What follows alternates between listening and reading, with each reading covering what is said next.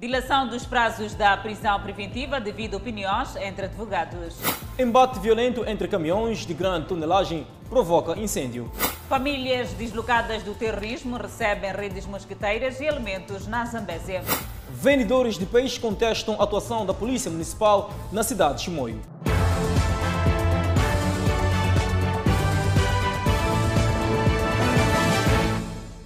Boa noite, estamos em direto e seguramente em simultâneo com as redes sociais e a Rádio Miramar. Está instalado um grande receio de violação de liberdade entre os cultores do direito com a dilação dos prazos de prisão preventiva. Apesar do instrumento vir para pôr cobre a crimes complexos, há quem vê a lei com muitas reticências. Um aceso debate está a agitar a opinião pública na atualidade. Trata-se da dilação dos prazos de prisão preventiva com a revisão pontual do Código de Processo Penal. Algumas correntes defendem que a liberdade é a regra e a prisão a exceção, mas que, com as novas diretrizes, poderá se efetivar a temível tese de prender para depois investigar. Há um movimento de crítica destas alterações, porque me parece que é uma onda que tem uma visão um tanto quanto míope, míope não no mau sentido, que se perceba bem, mas é preciso perceber que as alterações são em três aspectos fundamentais. O primeiro aspecto é em relação à própria à intervenção da testemunha no processo penal. O segundo aspecto é em relação à questão dos prazos de prisão preventiva. E o terceiro e último aspecto é em relação aos recursos. As inovações do Código do Processo Penal contribuem significativamente para a materialização da justiça criminal e busca da verdade material. Entretanto, algumas inovações não são adequadas à realidade moçambicana. Para o jurista Paulino Cossa, a nova mexida do Código de Processo Penal poderá beliscar o Estado de Direito democrático e explica porquê. O grande problema é que nós podemos colocar tudo o que achamos que acautela os interesses da legislação em geral, mas no momento da aplicação dessa, dessa lei, então começam a aparecer pessoas que não vão respeitar aquilo que deve ser respeitado e colocar em causa os direitos dos cidadãos. Por outro lado, os crimes como terrorismo, Raptos e crimes econômicos e financeiros podem estar por detrás da dilação do prazo de prisão preventiva. Sim, o terrorismo acho que é a base fundamental. Depois existem também aquelas teias muito organizadas de crimes econômicos. Por exemplo, tendo em conta este último crime que foi muito falado, que é das dívidas não, não públicas. Então, uh, pode-se entender que talvez nessa área precisemos de um tempo mais, mais amplo de investigação. Porque assim, este código, meus caros, é um código de 1929 Portanto, isso entrou em, em vigor em Moçambique por via de uma portaria que entrou em vigor em 1931 em Moçambique. Portanto, estamos a falar de Moçambique colonial, estamos a falar de uma altura em que não havia, portanto, um, grande parte dos meios de cometimento do crime de hoje não existiam em 1929 nem em 1931. Hoje estamos em 2020. Os prazos de duração máxima de prisão preventiva, deposto no artigo 256, diz que, no número 1, a prisão preventiva extinguir-se-á quando tiverem decorridos a quatro meses desde o seu início, sem que tenha sido deduzida a acusação. B. Quatro meses depois da notificação da acusação, sem que, havendo lugar à audiência preliminar, tenha sido proferido despacho de pronúncia. Já no artigo número 2, refere que os prazos referidos no número 1 poderão ser elevados, respectivamente, até seis e dez meses em caso de terrorismo, criminalidade violenta ou altamente organizada, ou quando se procede por crime punível com pena de prisão de máximo superior a oito anos. É que o processo penal não, não pertence ao arguído. O arguído, em nenhum momento, quando vai cometer o crime, quando vai matar a pessoa, quando vai roubar e furtar o Estado, ou quando vai roubar e furtar o particular, quando vai violar a filha do outro, quando vai é, adentrar e, e catanear as pessoas que estão numa casa, não vai a confiar que existam prazos para que ele deva sair. Ele vai lá porque está a cometer um crime. Isso não sou eu que estou a dizer, é a doutrina. Toda a doutrina penal vai nesse sentido, que o processo penal não pertence ao arguído, o processo penal é do Estado. E continua hospitalizado o jovem que foi violado, violentado no bairro de Guava por ter sido confundido confundido com um ladrão. Jaime José Njambe deu entrada no banco de socorro do Hospital Central de Maputo na sexta-feira, depois de ter sido agredido por um grupo de pessoas que o confundiu com um ladrão no quarteirão 9 do bairro do Guava. O jovem que esteve inconsciente depois de ser espancado continua a receber cuidados médicos. O jovem que foi violentamente espancado no bairro do Guava, Maracuene, província de Maputo, está internado aqui no departamento de cirurgia do Hospital Central de Maputo. A família diz já respirar de alívio pelo fato do parente estar a apresentar sinais de melhoria do estado clínico. Ele agora está bem melhor. Onde temos de Banvalá, nos transferiram para aqui e agora está melhor.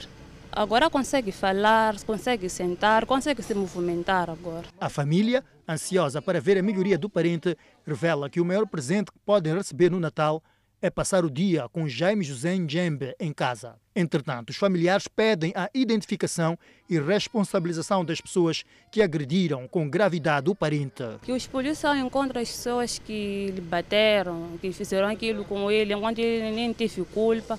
Ele só estava ali sentado à espera do amigo para ir trabalhar. E encontraram dizendo que ele que roubou, pegaram e lhe bateram.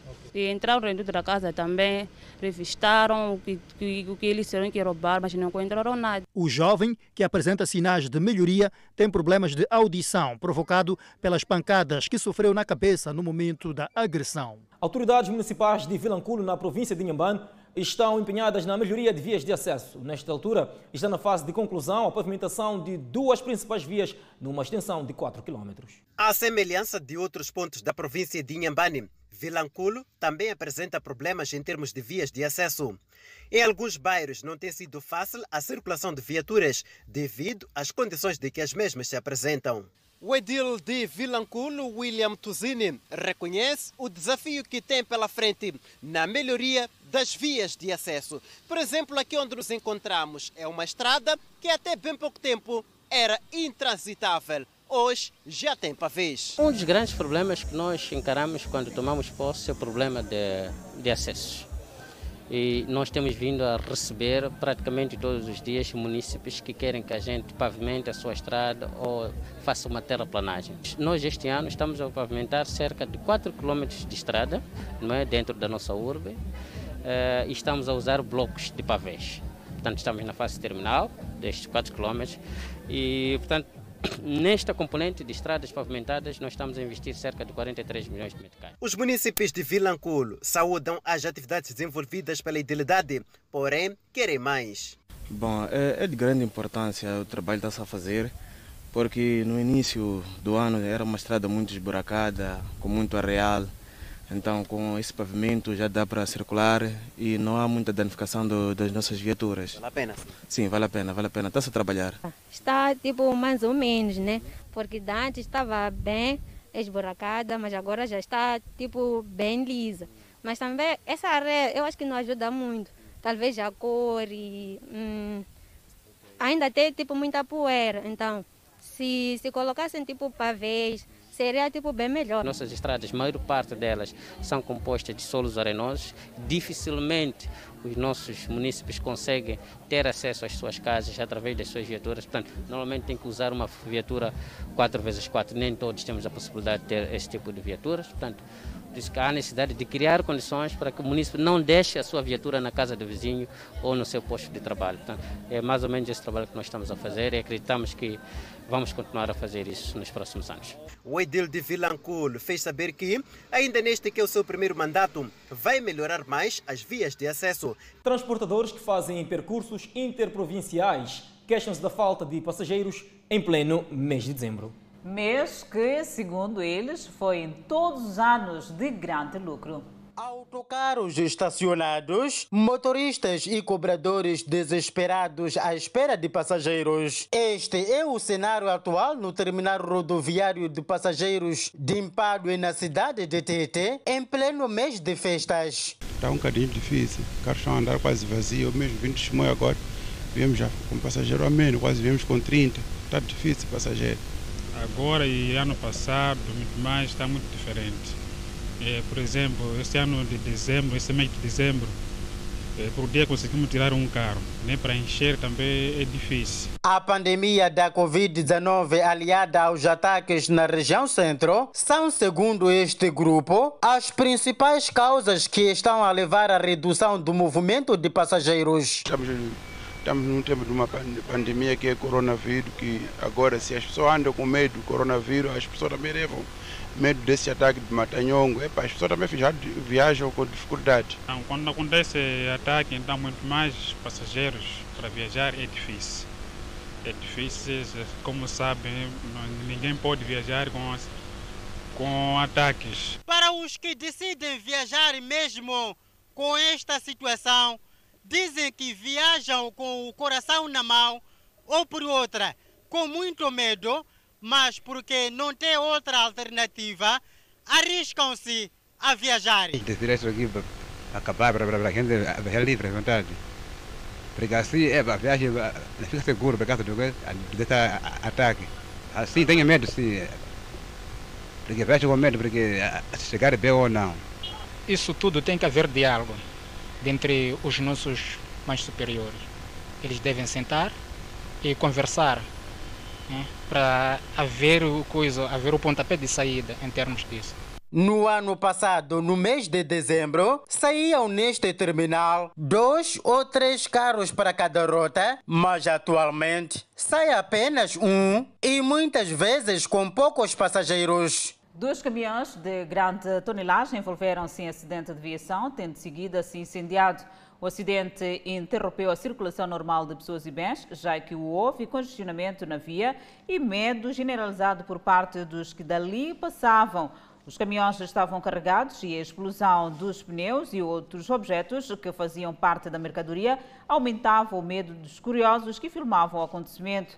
Ainda não foi possível apurar detalhes deste sinistro, nem mesmo se houve vítimas. Todavia, a Miramar promete trazer mais detalhes nos próximos blocos noticiosos. Ainda sobre sinistralidade rodoviária, acidentes de viação preocupam os residentes do distrito de Vanduz, na província de Manica. Na sua maioria, os acidentes são causados por camionistas de longo curso. O distrito de Vanduz, em Manica, tem nos últimos tempos registrado muitos casos de acidente de viação com enfoque para atropelamento. Os acidentes ocorrem na Estrada Nacional número 7, uma das importantes estradas que liga a província de Manica, cidade de Tete e aos países do Interlande. O acidente acontece por causa de curva, então o caminhão quando passar, às vezes quando não costuma respeitar alguém, aqui não curva mesmo. O acidente acontece muito mesmo. Na sua maioria, os acidentes têm sido causados por caminhonistas de longo curso que circulam em excesso de velocidade. Então, muitos caminhões desse lado é uma, é uma descida para aqui. Então sempre muitos carros aqui passam com velocidade alta. Eles não consideram que é no mercado, porque se nós queremos ver mesmo o Alcatrão não tem sinalização para peões passar. Por aqui há memórias recentes de atropelamentos mortais. Yeah, sim, já morreu. Foi? Acidentado mesmo com um carro, outro estava grosso. Por conta dos acidentes que têm ocorrido aqui na Estrada Nacional número 7, os residentes do distrito de Vanduzi pedem a colocação de lombas para evitar os acidentes de viação com maior destaque para atropelamentos. Costuma agora muito esses carros, precisa lombas. Aqui vende criança na rua e depois o carro vem aí bem embalado, não tem onde parar. Mesmo dizer que motorista andar pouco a pouco não vai aguentar, aqui não tem lombas. Nessa quadra festiva, a Polícia de Trânsito desdobra-se no trabalho de sensibilização nas estradas nacionais número 6 e 7. Seguimos para o norte do país. Espera-se 250 novas ligações de energia a partir da próxima semana no posto administrativo de Cunle, no distrito de Rebau, província de Nampula. A primeira pedra para esta eletrificação foi lançada este sábado. As 250 novas ligações de energia a serem feitas no posto administrativo de Cunle, distrito de Rebaue, na província de Nampula, a partir da próxima semana, enquadram-se na iniciativa presidencial de acesso universal de energia, que vai até 2030 e que visa eletrificar todos os postos administrativos até o ano de 2024. Em Cunlé, a primeira pedra para a eletrificação da região foi lançada este sábado pelo governador de Nampula, Manuel Rodrigues, e quadros da Universidade de Moçambique.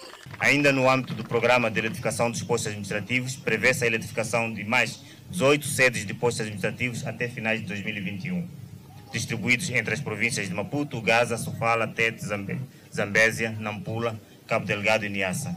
Excelência, distintos convidados, minhas senhoras e meus senhores, com o programa de eletrificação dos postos administrativos, através do pacote 1 entre 2020 e 2021, em curso, onde Cunle é parte, os pacotes 2 e 3 até 2024 e o programa Pro Energia para todos até 2020, 2030, também em curso. Estimamos que até os finais do presente quinquênio, acima de 64% da população moçambicana terá acesso à energia elétrica através da rede elétrica nacional. Este ancião é residente da vila sede do posto administrativo de Cunlé. O mesmo conta das dificuldades que enfrenta atualmente por conta da falta de energia nesta zona. Aqui vai melhorar tudo, porque aqui não havia muita pessoa. Nem aqui não havia peixe fresco. É um sofrimento que poderá ficar para a história nos próximos meses, com a conclusão do projeto de eletrificação deste posto administrativo, que, para além da construção de 10 km da rede de baixa tensão, serão montados igualmente 100 candeeiros de iluminação pública. O projeto de eletrificação do posto administrativo de Cunlé contempla, além de montagem de quatro transformadores de energia com capacidade para 100 kVA, a construção de 15 quilômetros de linha média tensão. Unle, a semelhança de outros postos administrativos aqui do distrito de Ribaue, já estão em franco desenvolvimento. Energia elétrica significa o desenvolvimento. Energia elétrica significa o fim do sofrimento. Fecha-se assim a eletrificação de todos os postos administrativos a nível do distrito de Ribaue. Excelência, esta eletrificação vai fazer com que Cunle acelere a sua dinâmica de crescimento. O projeto de eletrificação do posto administrativo de Cunlé no sul de Ribaue, na província de Nampula, está orçado em mais de 43 milhões de meticais. Enquanto isso, famílias desalojadas de Cabo Delgado, reassentadas nos distritos de Gurue, Alto Molokwe e Malange, na Zambésia, receberam produtos alimentares e redes mosquiteiras no âmbito da prevenção da malária, uma das doenças que tem estado a ser diagnosticada nos centros de reassentamento. A iniciativa levada a cabo pelo gabinete da esposa do governador da Zambésia surge na sequência do pedido feito por estas famílias na última visita a de reassentamento. Estas famílias mostravam-se preocupadas pelo fato de terem deixado tudo atrás nas zonas de origem e terem necessidade de terem redes mosquiteiras para se prevenir da doença. Trouxemos germes alimentícios, trouxemos redes mosquiteiras, porque sabemos que a malária é uma doença que mata através do mosquito. As redes é para apoiar, é para poder se protegerem. Não esquecendo que temos a Covid-19, que é uma doença que também está a assolar o nosso país, em particular aqui no nosso distrito. Neste caso concreto, no centro onde vocês vivem, devem continuar com a prevenção, pondo a máscara, correspondendo às orientações emanadas pelo nosso governo. Não podemos perder de vista que esta doença ainda está a matar o nosso país. São pouco mais de 26 famílias reassentadas aqui no distrito de Alto Moloco. Na sua maioria são crianças, num total de 90 pessoas que estão reassentadas aqui em Alto Moloco.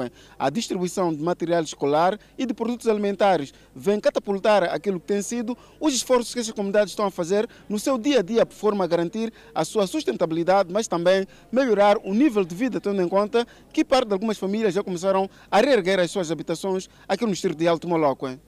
Um dos responsáveis do Centro de Reassentamento na Zambésia diz que esta iniciativa do governo, através do gabinete da esposa do governador, traz uma luz na prevenção de doenças entre os alojados. Nem cobertório. Então, estamos a pedir ao governo que não cansem nos ajudar, nos facilitar panelas. E ali onde estamos, a primeira coisa, sem água não há vida. Pedimos também uma ajuda de água e termos um socorrista né, de saúde é capaz de uma pessoa adoecer numa noite e não vamos ter como sair de lá, porque é um dois quilômetros, posso dizer isto, para no hospital. Então estamos a pedir essa parte para também o governo nos olhar bem, nos ajudar. Até o momento, a província de Zambesa contabiliza mil pessoas reassentaram de reassentamento um pouco pelo distrito da província, prefazendo um pouco mais de 250 famílias. E foi inaugurado o centro de internamento para assistir às necessidades de saúde das famílias deslocadas e acolhedoras no distrito de Montepuez, na província de Cabo Delgado. A Organização Internacional de Migração, junto com os serviços distritais de saúde, inauguraram um centro de saúde pública para o internamento de emergência no distrito de Montepuez, área que nos últimos sete meses recebeu aproximadamente 40 mil deslocados internos devido à insegurança em curso na província de Cabo Delgado. Com uma capacidade de 24 camas, o centro irá operar como uma extensão do Hospital Distrital de Montepuez, aumentando a capacidade de internamento e tratamento de pacientes. O centro é localizado em anexo ao hospital e foi criado com o propósito de servir como um centro de isolamento da Covid-19. Vendedores de mariscos na cidade de Chimoio, sem mercado de peixe, reclamam da má atuação da Polícia Municipal. É inevitável vender peixe na entrada do mercado feira na cidade de Chimoio e não avistar-se com a Polícia Municipal. Os vendedores de mariscos, desde que se fixaram no local, já se deparam com vários desafios, um dos quais a atuação da Polícia Municipal. Nós aqui estamos de malha por causa do município. Imagina nós aqui, a pessoa, a pessoa que está a dever dinheiro às vezes no banco ou com juro, vir aqui para comprar produto para vir vender. Depois, o município vê para arrancar os produtos. Nós não, estamos, não temos como para nós viver. Hoje, a relação entre os vendedores de peixe e a polícia municipal tornou-se de gato e rato. Este vendedor conta que já foi agredido violentamente pelos homens da edilidade. Olha muito mal. Nós, depois de mão de mar no carro, antes de chegar no setor deles, começaram a me bater também. Chegaram na esquadra com nós, nos deixaram lá dentro trancado dois dias. Marcos Domingos é outro vendedor que se diz cansado de ver seu produto apreendido pela polícia municipal. Tipo, quando chegar, leva o produto de dono, vai por onde? No gabinete. Quando você, quando você vai lá, não encontra nada, só encontra, não tem nada a ver. Se for 50 molhos, você encontra só ou 15 molhos falta do mercado para a venda destes produtos específicos e a não entrada no interior do mercado pelos clientes é a justificação dos vendedores. Então, quando nós chegamos, vendermos, eles às vezes chegam. É melhor saírem para ir entrar lá dentro. Só que dentro não temos espaço para vender. É um sítio fechado. Não conseguimos vender nem 10 mil, nem 2 mil meticais. A nossa equipa de reportagem procurou se inteirar sobre o assunto junto do edil da cidade de Chimões, João Ferreira, e este disse que os vendedores de peixe não devem ser maltratados e garantiu que os polícias municipais que uh, maltratarem os vendedores uh, serão punidos. Se há algum fiscal que de alguma forma ou algum funcionário do município cobrou taxas, nós vamos tomar medidas sérias nesse sentido, porque não tem orientação para cobrar nenhuma taxa fora desses locais eh, previamente definidos. Os vendedores de mariscos estão espalhados um pouco por toda a cidade, sem organização, devido à falta de um mercado específico em Chimoio. Seguimos com outras informações. O Instituto para a Democracia Multipartidária realizou esta sexta-feira o seminário de indução dos membros das Assembleias Provinciais sobre o Fundo Soberano. O seminário tem como objetivo dotar os membros das Assembleias de ferramentas necessárias para uma contribuição efetiva. A realização deste evento surge no contexto do recente debate com vista à adoção de um modelo de fundo soberano para a gestão de receitas provenientes da exploração dos recursos naturais esgotáveis, que culminou com a recente divulgação pelo Banco de Moçambique de uma proposta de modelo para o nosso país. Por isso, na sua qualidade de representantes dos cidadãos, os membros das Assembleias Provinciais devem ser sujeitos ativos no processo de gestão de recursos, no processo de definição de políticas de gestão desses recursos, de gestão das receitas advindas desses recursos e também devem ser sujeitos ativos no diálogo e gestão de expectativa das comunidades em relação à forma como estes recursos vão lhes beneficiar. A Assembleia Provincial de Inhambane diz haver a necessidade de maior clareza quanto aos objetivos da criação do Fundo Soberano. Com nova lei, o novo método de trabalho das, das Assembleias Provinciais, já há uma clareza o que, que efetivamente a Assembleia Provincial deve fazer quanto às indústrias extrativas.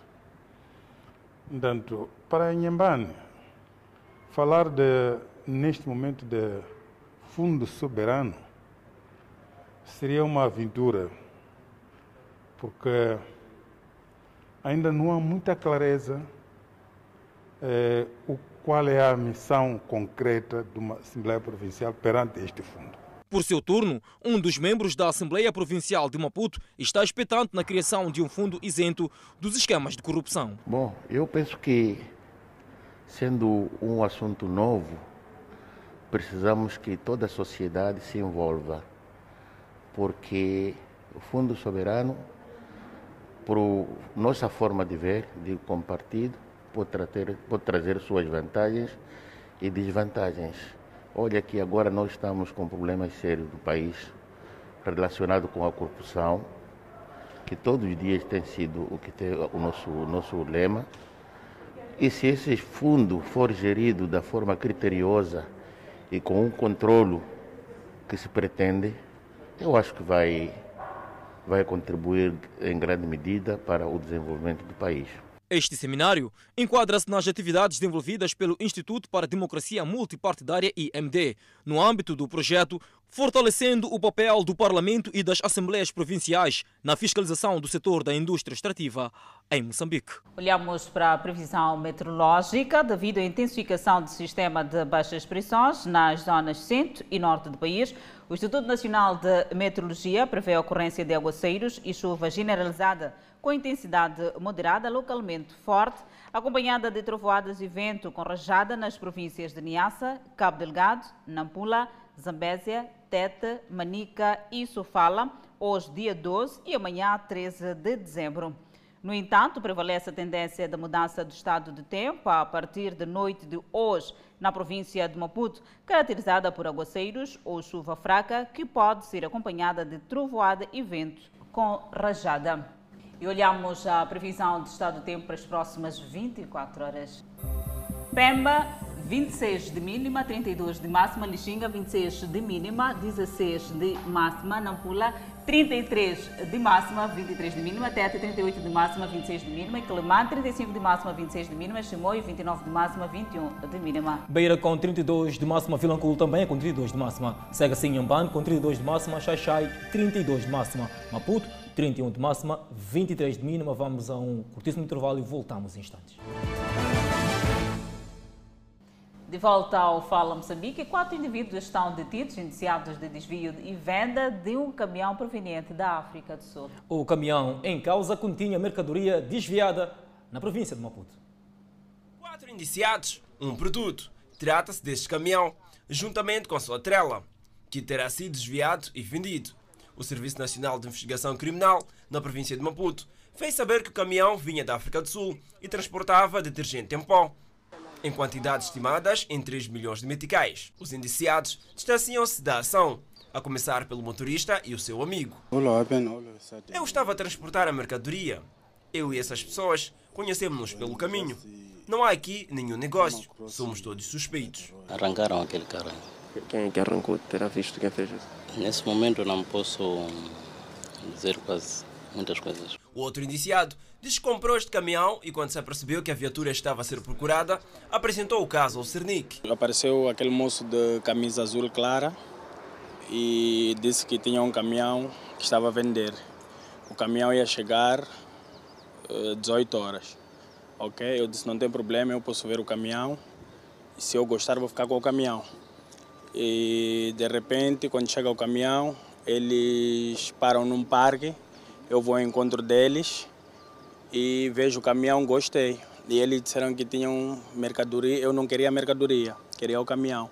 Então desengatei a cabeça com o meu motorista, desengatou a cabeça e fui guardar no parque. O detergente em pó, que era a mercadoria do caminhão, foi depositado na casa desta mulher, que diz não saber de nada e que o produto pertencia ao seu cunhado. O meu ex-cunhado, ele ligou para mim hum, de noite, né? Acho que eram por aí zero, uma hora, não me recordo, não vi a hora, só recebi a chamada. Ele só me pediu para abrir o portão de casa. Então eu acordei meu filho, pedi para abrir o portão para ele. Eu não vi As pessoas estavam a descarregar, eu só sei que falei com ele. Então, quando eu acordei de manhã, vi as caixas ali. O destino deste caminhão foi outro. Não chegou ao seu local final porque foi desviado e foi vendido. A cabeça foi comercializada a cerca de 1 milhão e 500 mil meticais. E os indivíduos foram neutralizados na noite de ontem e estão detidos. O Serviço Nacional de Investigação Criminal na província de Maputo confirma o envolvimento de todos os indiciados. Estamos diante destes quatro eh, indivíduos eh, que participaram no descaminho e, e furto de um caminhão de marca Mercedes eh, com duas estrelas, todos de matrícula sul-africana. Eh, o primeiro, que é de nacionalidade zimbabuiana e motorista do, do caminhão, eh, tinha a missão de transportar uma mercadoria, detergente em pó, da África do Sul para um armazém aqui na cidade da Matola. Entretanto, em coordenação com os outros detidos aqui, desviaram e, e venderam o, o, o, caminhão. Os indiciados estão detidos no estabelecimento preventivo da província de Maputo até a legalização da prisão. E o crime não compensa. E por falar em criminalidade, foram detidos em Maputo três indivíduos indiciados de praticar assaltos na cidade e província de Maputo. Pesa sobre os indiciados, que inclui um ex-agente da polícia assaltos a agentes de carteira móvel e a residências com recurso a armas de fogo. Foi no final do mês passado que uma onda de assaltos visando agentes de transação de moeda eletrônica sacudiu os bairros de Momemo, Agostinho Neto, no distrito de Marraquene, Zimpeto e Chirango, na cidade de Maputo. Os assaltos, segundo as vítimas, eram praticados por indivíduos que se faziam transportar em veículo ligeiro e um dos quais trajava uniforme policial. Em resposta a várias denúncias que fomos recebendo, eh, a polícia efetuou um trabalho operativo que culminou na detenção eh, de três indivíduos que se dedicavam a roubos aos agentes e assaltos eh, a residências aqui no bairro da, da Costa do Sol. De acordo com a polícia, os ladrões identificavam suas vítimas mandavam um suposto cliente que, depois de muito tempo de observação, simulava depósitos ou levantamentos de somas avultadas para aferir as quantidades de valores que o tal agente movimenta. Só depois é que atacavam, recorrendo sempre a raptos e torturas. A polícia diz que entre os suspeitos há de facto um agente da corporação que desertou das fileiras. Bom, confirmamos sim que existe um indivíduo que desertou desde 2015. Ele fazia parte das nossas fileiras. Os indiciados negam o seu envolvimento nos crimes de que são acusados. Irmão, desde que nós estamos assaltando. Você diz o quê? Sou inocente. Eu não conheço esses dois senhores eu não estava com eles, eu estava no estabelecimento sentado. O ex-membro da polícia nega ter desertado e diz ter como provar. Estou muito espantado quando o ilustre Stoy diz que as pessoas que assaltam andam, andam, andam tristes. Sobre os crimes, diz que nunca os praticou, mas afirma conhecer os dois supostos comparsas. Esses dois jovens são dois são, são jovens da zona. O irmão de uma das vítimas que testemunhou tudo diz ter reconhecido o ex-agente no assalto de Xiango. Sim, eu reconheci aquele que tinha usado camiseta escuro, o mais, o mais que tem um corpo normal, um escuro. Hum. Porque ele estava sentado ao meu lado assim. Hum. Só que sem me perceber que de verdade ele ali, eu quando reparava ele, ele baixava a cara embaixo e te calava o telefone. Hum. Sim. Então e, quando baixa... trazia aquela camiseta, trazia o quê? Sim, estava com aquela camiseta assim mesmo. Segundo a polícia, para além destes assaltos, os indiciados praticavam roubos de residências, tendo sido o último no bairro Costa do Sol. E mais um furto, uma ação que foi coordenada pelos guardas de uma empresa de segurança privada e visava o roubo de arroz e óleo alimentar. A ação foi coordenada pelos guardas das empresas de segurança privada que visava retirar o arroz e óleo alimentar de um armazém onde um dos indiciados garantia proteção. Os guardas, que foram prometidos 100 mil meticais, facilitaram a retirada de grandes quantidades de arroz e óleo alimentar. Tomou-se conhecimento na hora, através da Quintas 4, diligências aconteceram, que culminaram com a detenção eh, destes quatro e ainda a recuperação de parte dos produtos ora furtados. Dos produtos desviados, a polícia conseguiu apenas recuperar pequena parte, sendo que a maior já tinha sido levada pelos assaltantes. Para além dos quatro que recolhem as celas aqui da quinta esquadra na cidade da Beira, a polícia também está nesta altura a procurar os outros quatro elementos do grupo que supostamente estão ligados ao mesmo esquema que culminou com o roubo portanto, de arroz e óleo alimentar. Batista Domingos, um dos guardas de uma empresa de segurança privada, foi quem coordenou tudo com os malfeitores, tal como afirmara José Alves. Acho que ele sabia sim. Acho que ele sabia. Então, eu disse agora, tá, você está assim, estão a roubar assim. Você está a pensar o quê? Nós estamos no nosso posto. Estamos a assistir assim. Agora você está a pensar o quê? Diniz Manuel afirma que foi contratado para transportar o arroz e óleo alimentar do armazém para o caminhão. Mesmo tendo sido pela madrugada, diz não ter desconfiado a ação pelo facto de ter visto os guardas envolvidos no esquema. Veio um senhor chamado Elídio. Quando o Elídio chegou, disse: pá, temos buscado hoje.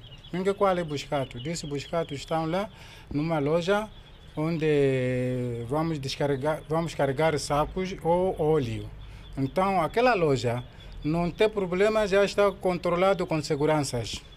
Então quando chegarmos ali, vamos levar as coisas e vamos pôr. Essas seguranças é que estão na autoridade disso. Na Beira, a polícia está no encalço dos outros quatro elementos do grupo e possivelmente recuperar a maior parte dos produtos desviados. Ainda no centro do país, a Polícia da República de Moçambique, em Manica, está a delinear estratégia com vista a melhorar o atendimento público nas subunidades. Para tal, decorre uma capacitação de seus quadros a nível de distritos. São mais de 20 agentes da PRM provenientes dos distritos da província e da capital Chimoio que participaram de uma capacitação para o aprimoramento dos mecanismos de atendimento ao público nas subunidades policiais. O encontro que decorreu três dias tem como objetivo melhorar o atendimento ao público nas subunidades policiais aqui na província de Manica. Temos, de facto, reportados casos relativamente a indisciplinas. Isto é falta de educação desta polícia. Portanto, com este tipo de formação, queremos nós acreditarmos que a nossa prestação vai, de certa forma, melhorar e vamos ter polícia, de facto, é, profissionalizado, vamos ter polícia que, de certa forma, vai melhorar o seu atendimento em público. Isabel Jorge, afeta no gabinete do atendimento à violência doméstica, convive diariamente com mulheres que procuram o gabinete depois de terem sofrido algum tipo de violência. Segundo ela, ter um atendimento humanizado é o direito do público. As mulheres trabalhadoras de sexo, os gays, que são aqueles que fazem sexo com outros homens, não podem ser discriminados em função do trabalho que eles fazem ou da orientação sexual em que eles apresentam porque a lei diz que somos todos iguais, estamos sujeitos aos mesmos direitos e aos mesmos deveres. Por sua vez, José Carlos é chefe das operações do Comando Distrital da PRM no distrito de Macate e destaca a importância de ser capacitado em matéria de direitos humanos da população. Por mim e para os outros, espero que depois desta formação melhoremos o atendimento mais humanizado e que o público se sinta que será bem atendido. Naquilo que falhava, temos que corrigir e correspondermos com esses novos instrumentos. Arnassa apontou como desafios a preparação de cada subunidade policial em aprimorar os conhecimentos de forma a agir de acordo com os procedimentos legais, harmonizando o atendimento. De igual modo, avançou que os membros da PRM não devem se envolver em atos que mancham o bom nome da corporação. Deixar de caminhar eh, em comportamentos desviantes, porque isso vai, de certa forma, eh, degradar aquilo que é a imagem da polícia, imagem institucional e a vida profissional desta polícia não vai, de facto, bem.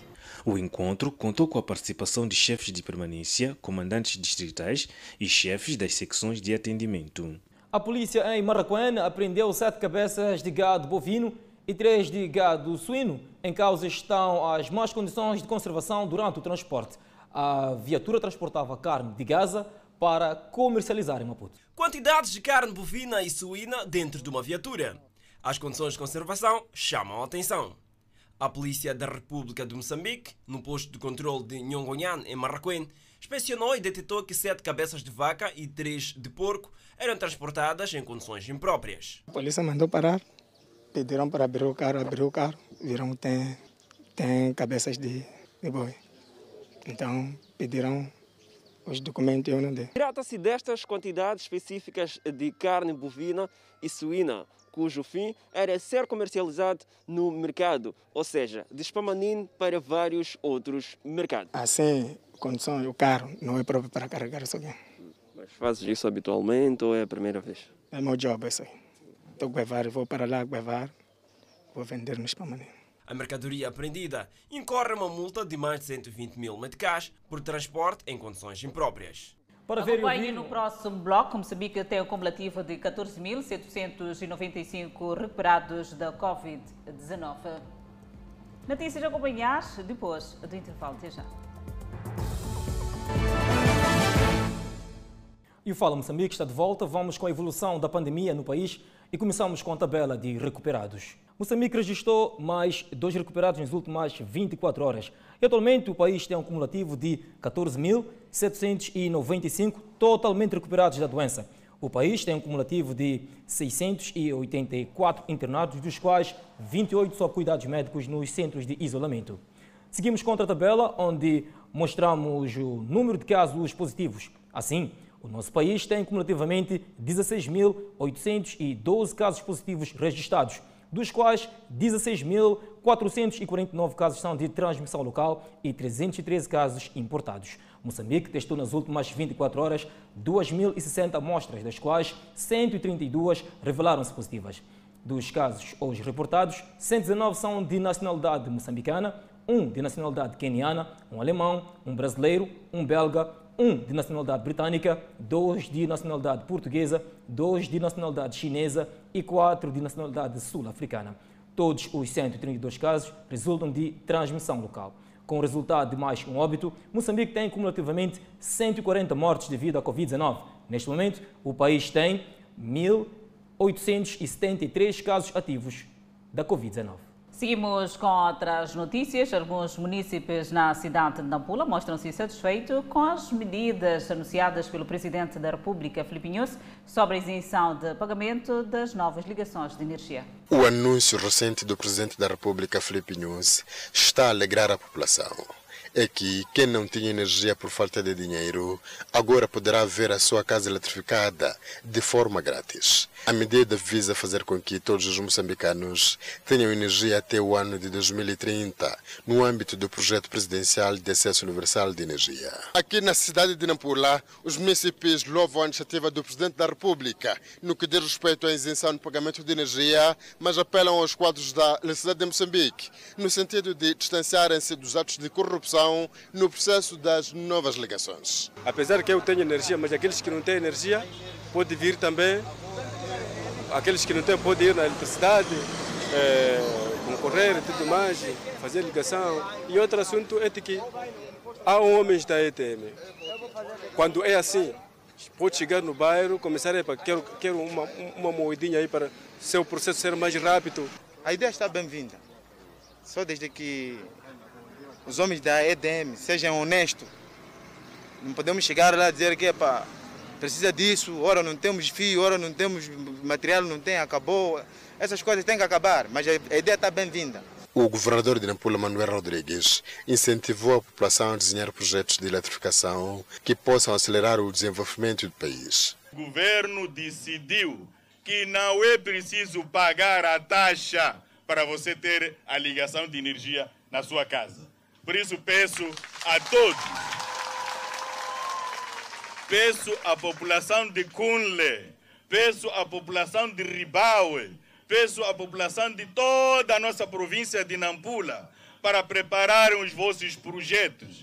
Projetos que visam desenvolver as pessoas que nós temos a nível dos postos administrativos, a nível dos distritos. Chegou na cidade de Nampula o primeiro lote de material elétrico para o processo de expansão de energia. Há mais de 2 mil novos clientes, os quais serão os primeiros beneficiários da ideia do Presidente da República de isenção no pagamento no processo de eletrificação. O partido Frelimo na Beira está preocupado com ataques militares na zona centro e as ações de terrorismo em Cabo Delgado. O primeiro secretário distrital da Frelimo, naquele ponto do país, apelou aos jovens a não aderirem a estes movimentos. É mais uma voz que se junta a muitas outras no apelo aos jovens para que contribuam com o seu saber no desenvolvimento de Moçambique, abdicando das ações protagonizadas pela junta militar e os terroristas em Cabo Delgado. O país já se encontra numa fase avançada de desenvolvimento. O que nós queremos é que haja paz efetiva e que as pessoas possam circular livremente de um ponto para outro, desenvolver aquilo que é atividade que tem a ver com o desenvolvimento da própria, da, da própria nação. Por isso, nós, o nosso apelo é desencorajar, portanto, aos jovens, desencorajar tanto a participar nas ações terroristas e também de ataque eh, que está sendo perpetuado por junta militar. Com o aproximar da época festiva, Frelimo, ao nível do distrito da Beira, está igualmente preocupada com sinistralidade rodoviária, apelando os automobilistas a fazer uma condução prudente. Estamos a falar sucesso que temos que ter na quadra festiva, sem encontrar eh, um número muito elevado de acidentes e de criminalidade. Então, os movimentos sejam reduzidos, tendo em conta que também estamos num momento ímpar que é da Covid-19. Neste sábado, a Frelimo, na Beira, reuniu-se em terceira sessão ordinária para passar em revista as atividades realizadas no seio do partido e ao nível do governo do distrito durante o ano prestes a findar e perspectivar o ano de 2021. E Quilman desencadeia ações de sensibilização às comunidades para a limpeza das valas de drenagem para facilitar o escoamento das águas residuais. A ação dos munícipes em alguns bairros em relação à limpeza das valas de drenagem tem estado a dominar o esforço do município nesta atividade. Este cidadão, com a sua banca nas proximidades de uma vala, fala dos enormes prejuízos que tem estado a enfrentar na perca de clientes na sequência do depósito de resíduos sólidos nas valas de drenagem. A drenagem, como é que está a ver? Yeah, essa vala de drenagem, primeiramente, boa tarde, né? Essa vala de drenagem que ultimamente eu vejo que muitas pessoas depositam muitos resíduos sólidos. Posso dizer que ultimamente usam como lixeira, né? Mas esse cheiro, de facto, interrompe muita gente, né? A, a, a, tirando aquela, aquela, aquela, posso dizer, aquela respiração boa de muita gente e desmotiva dia após dia a saúde, ao desempenho de certas atividades através desse mau cheiro. A atividade da limpeza das valas de drenagem tem estado a ocorrer um pouco pela cidade de Climane. No entanto, alguns munícipes insistem em ter as valas de drenagem como local de depósito de resíduos sólidos, algo que faz com que, por vezes, em tempos como estes de chuva ou em tempos secos, haja cheiro nauseabundo na sequência de difícil circulação das águas pluviais que deviam estar a circular aqui no interior dessas valas de drenagem para diversos pontos da cidade de Climane, locais escolhidos para o escoamento das águas pluviais. O presidente do Conselho Autárquico de Climane, Manuel de Araújo, afirma que, com o aproximar da época chuvosa, a edilidade leva a cabo ações de sensibilização nos sábados nos bairros com de drenagem envolvendo comunidades locais e voluntários. Todos os sábados, as nossas mães e os jovens estão todos os sábados estão a trabalhar juntamente com o município e com os chefes dos postos para a limpeza das nossas valas de drenagem. Isso exatamente para que, quando chegar a época das chuvas, encontremos as nossas valas limpas. Porque se as valas de drenagem estiverem limpas, a água das chuvas irá, será facilmente escoada. E quando a água corre, não haverá charcos, não haverá locais de aglomeração, onde a água poderá dar origem à reprodução de mosquitos, que são esses mosquitos que criam a malária, que é a causa número um da mortalidade na cidade de Climane. Com as chuvas que fazem sentir, nos últimos dias, a cidade de Climane, pelo menos 38 famílias viram suas residências afetadas pelas fúrias das águas e mais de 20 famílias ficaram desalojadas devido a inundações nos bairros de Manhão Abé e Micajune. Acompanhe no próximo bloco. A Comissão Médica do México aprova o uso da vacina da Pfizer.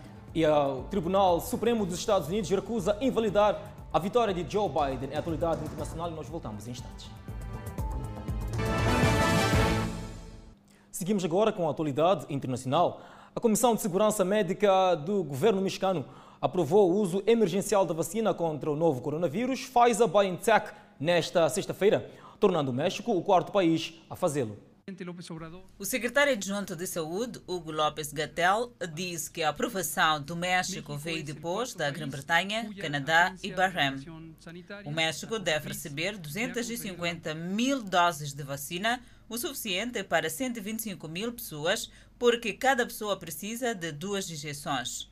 Lopes Gattel diz que os profissionais de saúde da linha de frente serão os primeiros a tomar as vacinas. As vacinações devem começar na próxima semana. Lopes Gattel diz que a aprovação é, claro, motivo para esperança. Embora as rodadas iniciais de injeções não sejam suficientes para os cerca de 1,6 milhão de trabalhadores de saúde do México. Lopes Gattel minimizou relatos de reações alérgicas entre alguns receptores de vacina na Grã-Bretanha, observando que a imensa, imensa, imensa maioria das pessoas no México e no mundo será capaz de tomar esta vacina. O México registrou um aumento recorde de 12.253 casos de coronavírus na sexta-feira, para um total de 1.229.379 infecções durante a pandemia. As autoridades também relataram mais de 693 mortes relacionadas à Covid-19, elevando o total do país para 113.119. No entanto, mesmo as estimativas oficiais colocam o número real de mortos em cerca de 150 mil, devido ao nível extremamente baixo de testes do México. A cidade do México se tornou o foco central do aumento de casos no país. Os hospitais da capital estavam a 78% lotados na sexta-feira, um nível que preocupou as autoridades. A prefeita Cláudia Xenabu fez um apelo urgente para os residentes da capital ficarem em casa, dizendo que a cidade de quase 9 milhões de habitantes estava em uma emergência de coronavírus. López Gattel chamou a situação de extremamente urgente. E os EUA deram sinal verde esta sexta-feira para a primeira vacina Covid-19 do país, marcado que poderia ser o início do fim de um surto que matou quase 300 mil americanos. As vacinas para profissionais de saúde e residentes de lares de idosos devem começar nos próximos dias, depois que a Food and Drug Administration autorizou o lançamento de emergência do que promete ser uma vacina fortemente protetora da Pfizer e seu parceiro alemão BioTech. As doses iniciais são escassas e relacionadas à medida que os Estados Unidos da América se juntam à Grã-Bretanha e vários outros países na luta para vacinar o maior número possível de pessoas antes de um inverno longo e rigoroso. Levará meses de trabalho para conter o coronavírus, que atingiu níveis catastróficos nas últimas semanas e já ceifou 1,5 milhão de vidas em todo o mundo. Embora a decisão da Food and Drug Administration tenha vindo apenas após a revisão pública dos dados de um enorme estudo em andamento,